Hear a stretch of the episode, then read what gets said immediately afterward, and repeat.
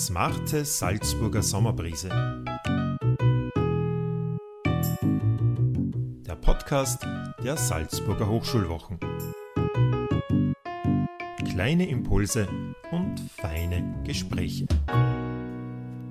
Am 6. August 2021 lud Erzab Dr. Corbinian Birnbacher zu einem Empfang in die Prälatur der Erzabtei St. Peter in Salzburg. Anlass dafür war das 90-Jahr-Jubiläum der Salzburger Hochschulwochen, dem der Leiter des Universitätsarchivs Dr. Christoph Brandhuber referierte.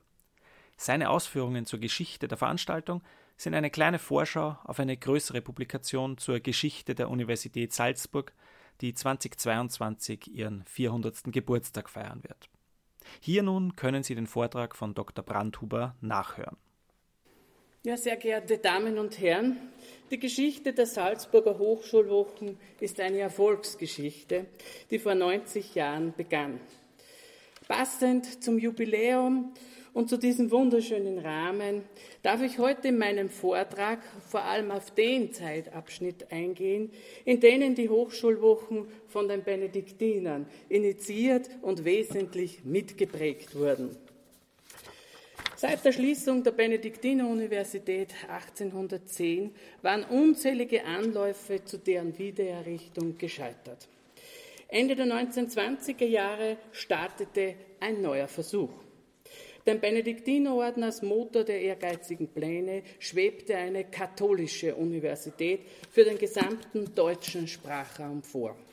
Als ersten Schritt ließ Erzab Petrus Kolotz für die Lehrenden und Studierenden Benediktiner das Kolleg St. Benedikt als Unterkunft errichten. Im zweiten Schritt sollten geeignete Ordensbrüder das Aufbauwerk an der Theologischen Fakultät zügig vorantreiben.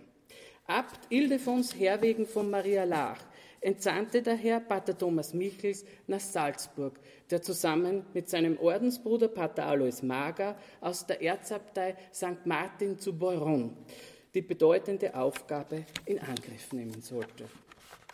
Die Voraussetzungen schienen damals recht günstig. Die Neuorientierung in der Liturgie, der Mystik und der Kirchenmusik stärkten das katholische Bewusstsein. Sammelbecken für diese Ideen war der Katholische Akademikerverband.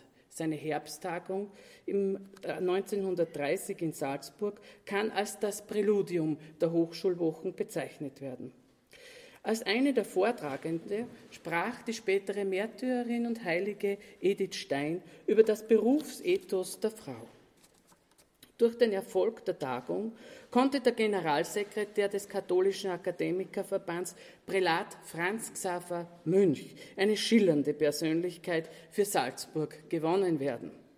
Münch, der an die zum Himmel führende Macht der Schönheit glaubte, hatte einen hohen Sinn für das Festliche und begeisterte sich für die Kunst in allen Bereichen.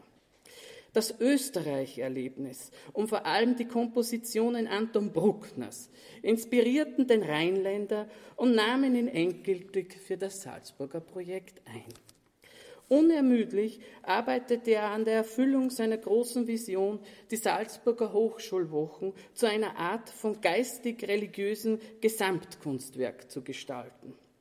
Zu dieser Zeit vollzog sich die Wiederentdeckung des Barocks als hoher Form künstlerischen Ausdrucks des Katholizismus, deren man sich in den Zeiten des nachwirkenden Klassizismus noch geschämt hatte.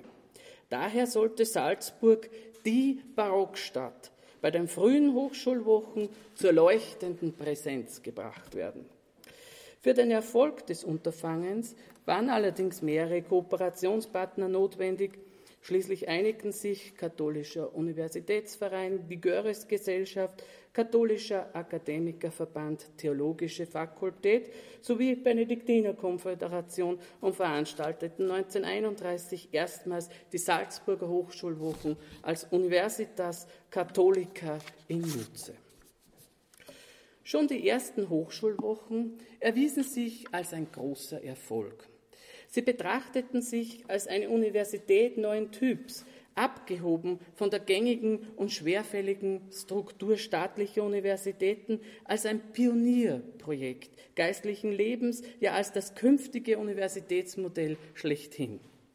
Hatte man mit 100 bis 150 Teilnehmern gerechnet, wurden die Erwartungen mit 900 Gästen bei weitem übertroffen. Kein Wunder, die Benediktiner und Prälat Münch hatten die führenden Denker katholischer Prägung in Salzburg versammelt. Dazu gehörte etwa ein Studienfreund Alois Magers, der Franziskaner, Arzt und Psychologe Agostino Gemelli, Gründer und Rektor der Katholischen Universität in Mailand, in der man ein Vorbild für Salzburg sah. Philosophischer Mittelpunkt war Dietrich von Hildebrand, der durch die Hilfe Alois Magers den Hitlerputsch 1923 in München überlebt hatte und später mit seiner Zeitschrift Der christliche Ständestaat in den geistigen Widerstand getreten war. Zu seinen Entdeckungen zählten Gertrud von Lefort und Edith Stein. Auch bei den Salzburger Hochschulwochen scharte Hildebrand Verwandte, Freunde und Schüler um sich und es ging dabei fröhlich und festlich zu. Abseits des offiziellen Programms bestand selbstverständlich die Möglichkeit, sich auszutauschen. Den Hochschulwochen gelang es auf Anhieb, von der Salzburger Gesellschaft angenommen und integriert zu werden. Beliebt waren die Empfänge bei Medizinalrat Franz Schuchter und dessen charmanter Gemahlin Johanna, deren Übersetzung von Alessandro Manzonis Die Verlobten in Hildebrands Theatiner Verlag erschienen war. In typisch salzburgischer Gastlichkeit trat der 13-jährige Sohn des Gastgeber-Ehepaars als pianistisches Wunderkind auf. Der französische Philosoph und Historiker Etienne Gisson erzählte mit bezauberndem Humor über seine Erlebnisse als französischer Soldat in einem deutschen Gefangenenlager.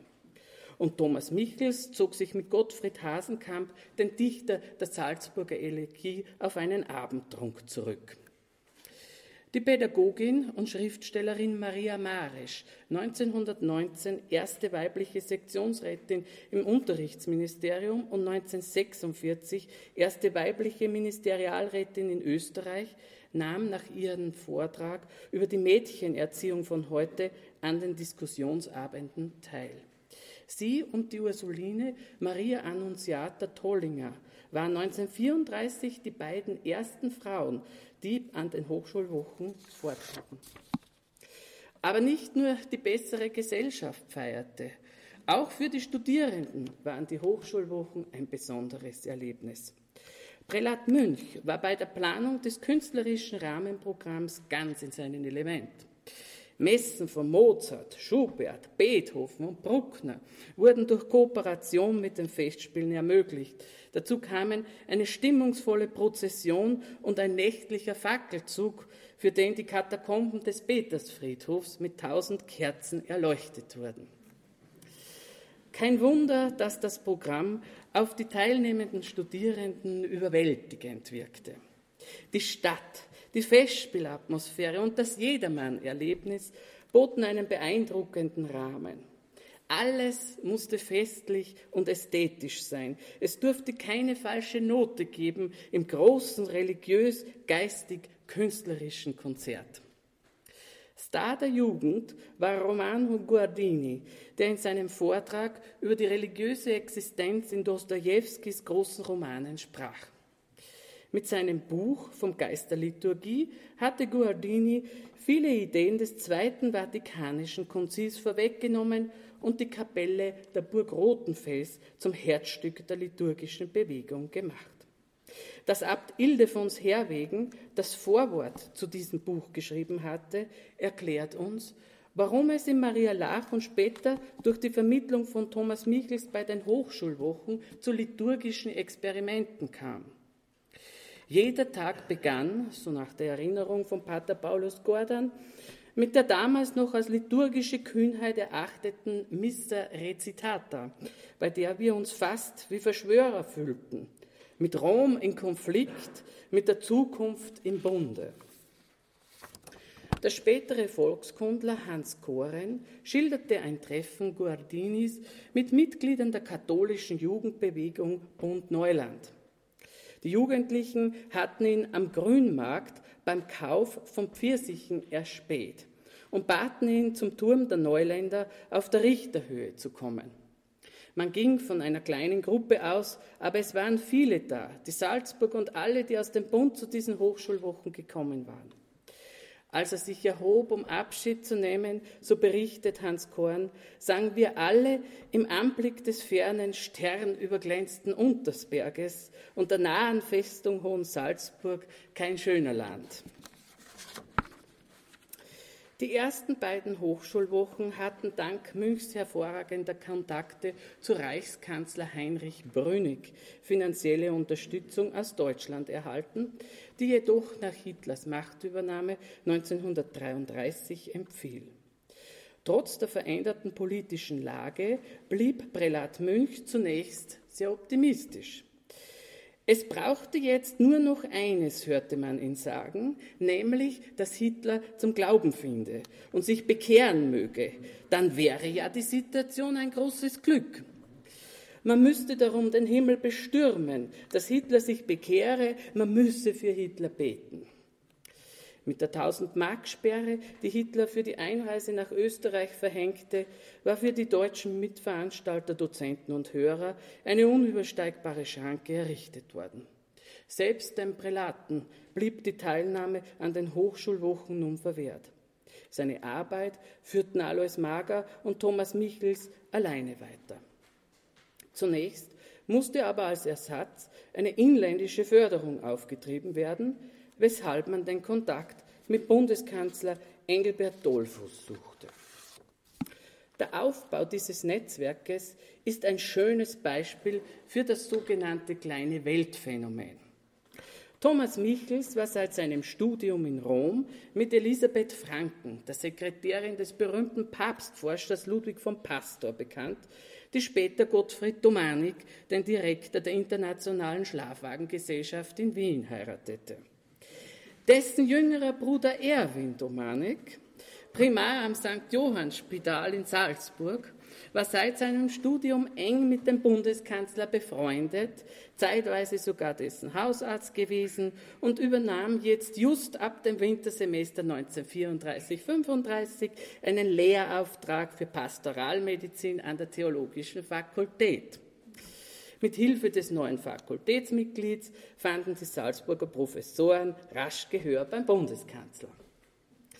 Dieser ließ sich von der Idee einer katholischen Universität nach dem Ideal von John Henry Kardinal Newman tatsächlich begeistern und forderte ein schriftliches Konzept. Als die daraufhin entwickelte Magna Carta von Maria Plein die Zustimmung des Kanzlers fand, glaubten sich die Professoren schon am Ziel. Doch die Ermordung von Dollfuß durch die Nationalsozialisten ließ alle Träume platzen.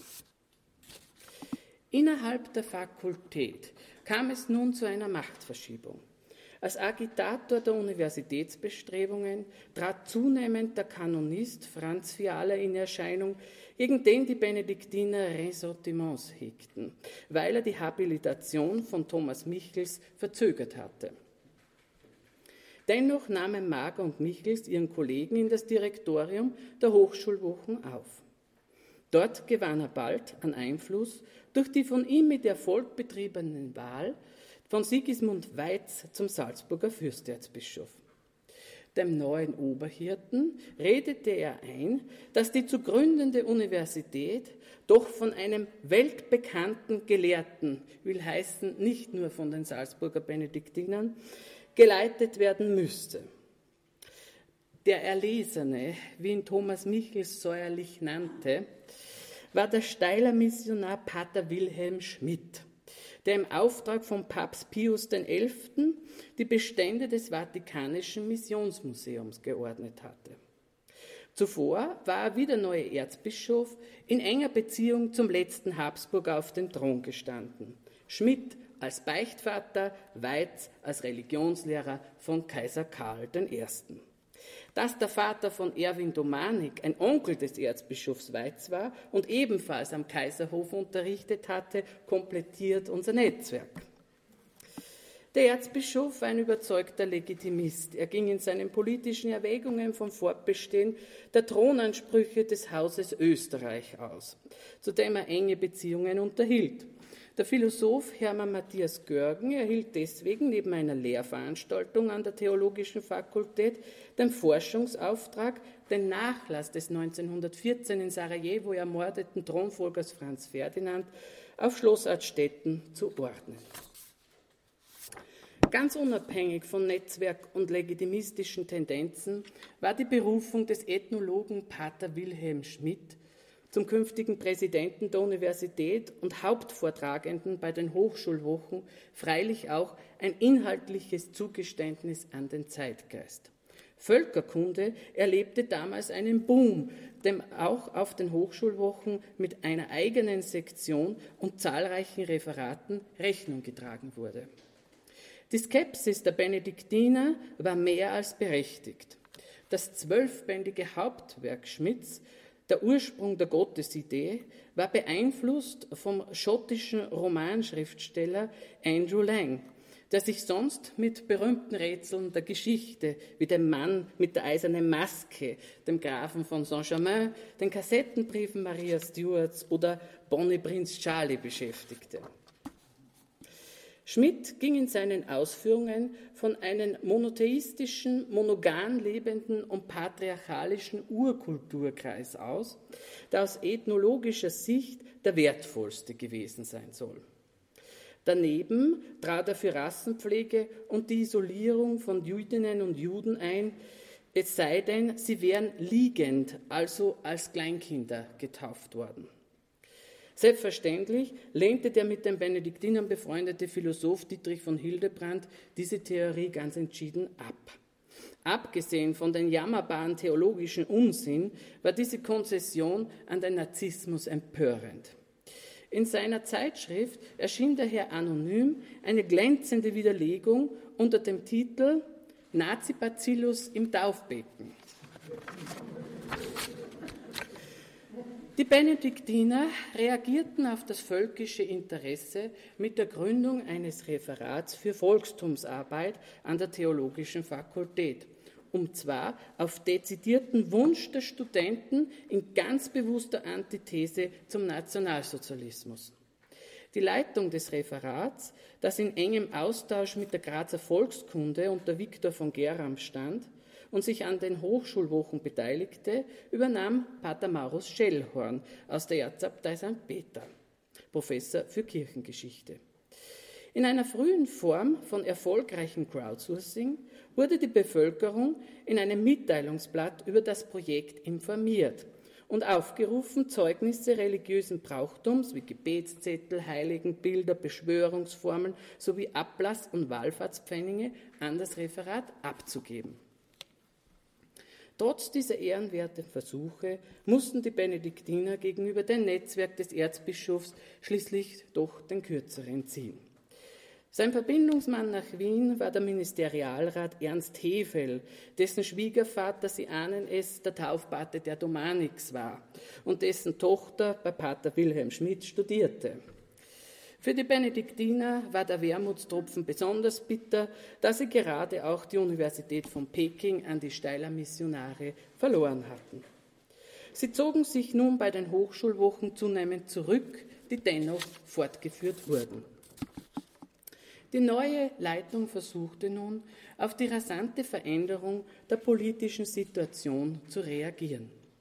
Vor dem Hintergrund der ungewissen Zukunft Österreichs prallten in einer eigens eingerichteten Sektion Altösterreich die deutsche und europäische Macht die Gegensätze direkt aufeinander. Daher berichtete ab 1936 ein Vertrauensmann der SS, der Studienassessor Franz Feierlein, über den Verlauf der Hochschulwochen nach München. Neben Legitimisten kamen nun Vortragende zu Wort, die mehr oder weniger offen mit der nationalsozialistischen Ideologie sympathisierten. Der Militärhistoriker Edmund Glees von Horstenau, später Vizekanzler im Kabinett Seyß-Inquart, sprach über Altösterreichs Vergangenheit im Spiegel der deutschen Geschichte. In seinen umfangreichen Memoiren, die er vor seinem Suizid während der Nürnberger Prozesse zu Papier brachte, hielt er fest, Meine letzten Vorlesungen in Salzburg waren, wie alles, was ich früher in weiten Landen gesprochen habe, ein unbeirrbares Bekenntnis zum deutschen Gedanken und für den, der zwischen den Zeilen zu lesen verstand, auch zur Wiedervereinigung Österreichs mit dem Deutschen Reich. Im Auditorium saß übrigens der umstrittene Bischof Alois Hudal der in seinem Hauptwerk die Grundlagen des Nationalsozialismus, eine Symbiose zwischen Katholizismus und Nationalsozialismus herzustellen versuchte. Doch schon bald darauf überstürzten sich die Ereignisse. Der sogenannte Anschluss Österreichs an das Deutsche Reich hatte nach wenigen Monaten die Aufhebung der theologischen Fakultät zur Folge. Pater Thomas Michels war gerade noch die Flucht ins Ausland gelungen. Glücklicherweise wurde er bei der Grenzkontrolle von einer Leibesvisitation verschont. Man hätte in seiner inneren Tasche eine Reliquie des heiligen Thomas von Aquin und ein gleichgefasstes Stück von dem blutgetränkten Hemd des Kanzlers Dollfuß gefunden. Die Flucht, die über Umwege in die USA führte, war damit gelungen. Das Unternehmen, die Salzburger Hochschulwochen in der Schweiz überwintern zu lassen, scheiterte jedoch, obwohl sich mehrere Persönlichkeiten dafür eingesetzt hatten. Vergeblich versuchte auch Gauleiter Friedrich Reiner in der NS-Zeit Salzburger Wissenschaftswochen zu etablieren. Sie sollten nicht nur die früheren Hochschulwochen in den Schatten stellen, sondern auch das Prestige der Salzburger Festspiele für die Wiedergründung der Universität nützen. Doch die ehrgeizigen Pläne zerschlugen sich vorzeitig wegen des Kriegsbeginns. Nur wenige Monate nach Kriegsende fanden vom 21. bis 28. Oktober 1945 wieder Hochschulwochen statt, zunächst im kleinen Rahmen. Aber schon im Jahr darauf nahmen sie unter hochkarätiger Beteiligung wieder ihren gewohnten Lauf und widmeten sich aktuellen Themen. So sprach Hans Urs von Balthasar über die geistige Lage unserer Zeit. Ab 1950 wurde ein Direktorium eingesetzt und ein aktuelles Leitthema eingeführt. Ziel war es, aus christlichem Geist sich mit der zeitgenössischen Kultur und Wissenschaft sowie aktuellen Fragen der Politik auseinanderzusetzen. Bevor Alois Mager überraschend gestorben war, hatte er Thomas Michels in seinem letzten Brief gebeten, Kommen Sie, ich kann die Last nicht mehr tragen. Mit der Rückkehr von Michels aus den USA wurde dem künstlerischen Programm wieder mehr Bedeutung beigemessen. Er führte Dichterlesungen und begleitende Ausstellungen in der Galerie Welt zu dem Oratorium des Salzburger Domes ein.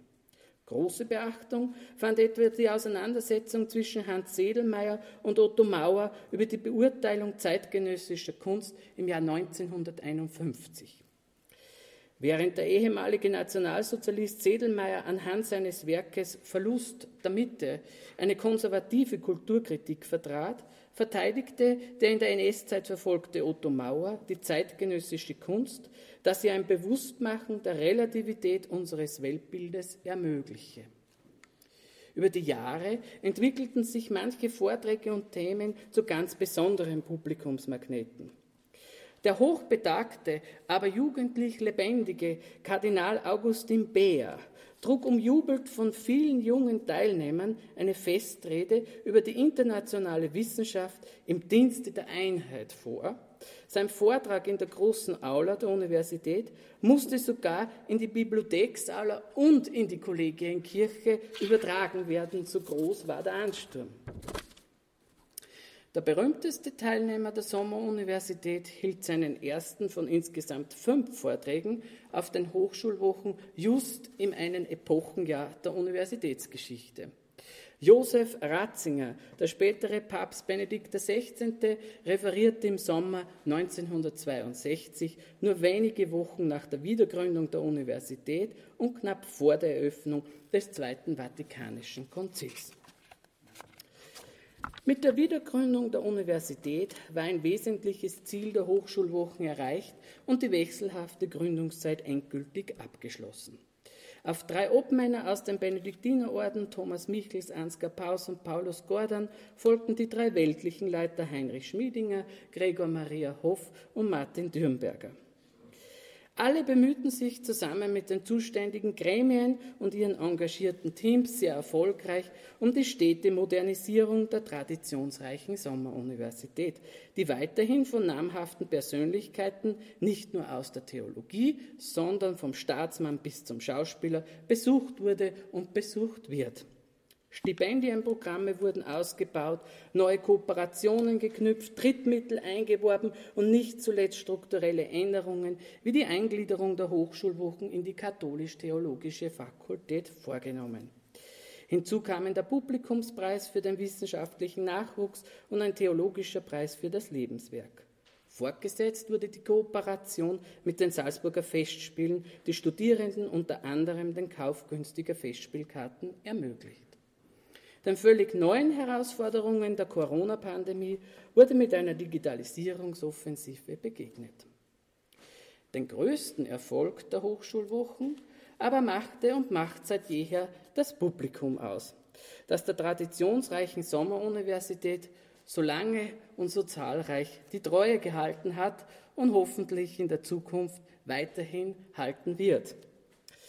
Die Hochschulwochen hatten, wie wir gehört haben, immer festlichen Charakter. Und so wollen wir auch heute das Glas auf die nächsten 90 Jahre erheben. Ad multos annos.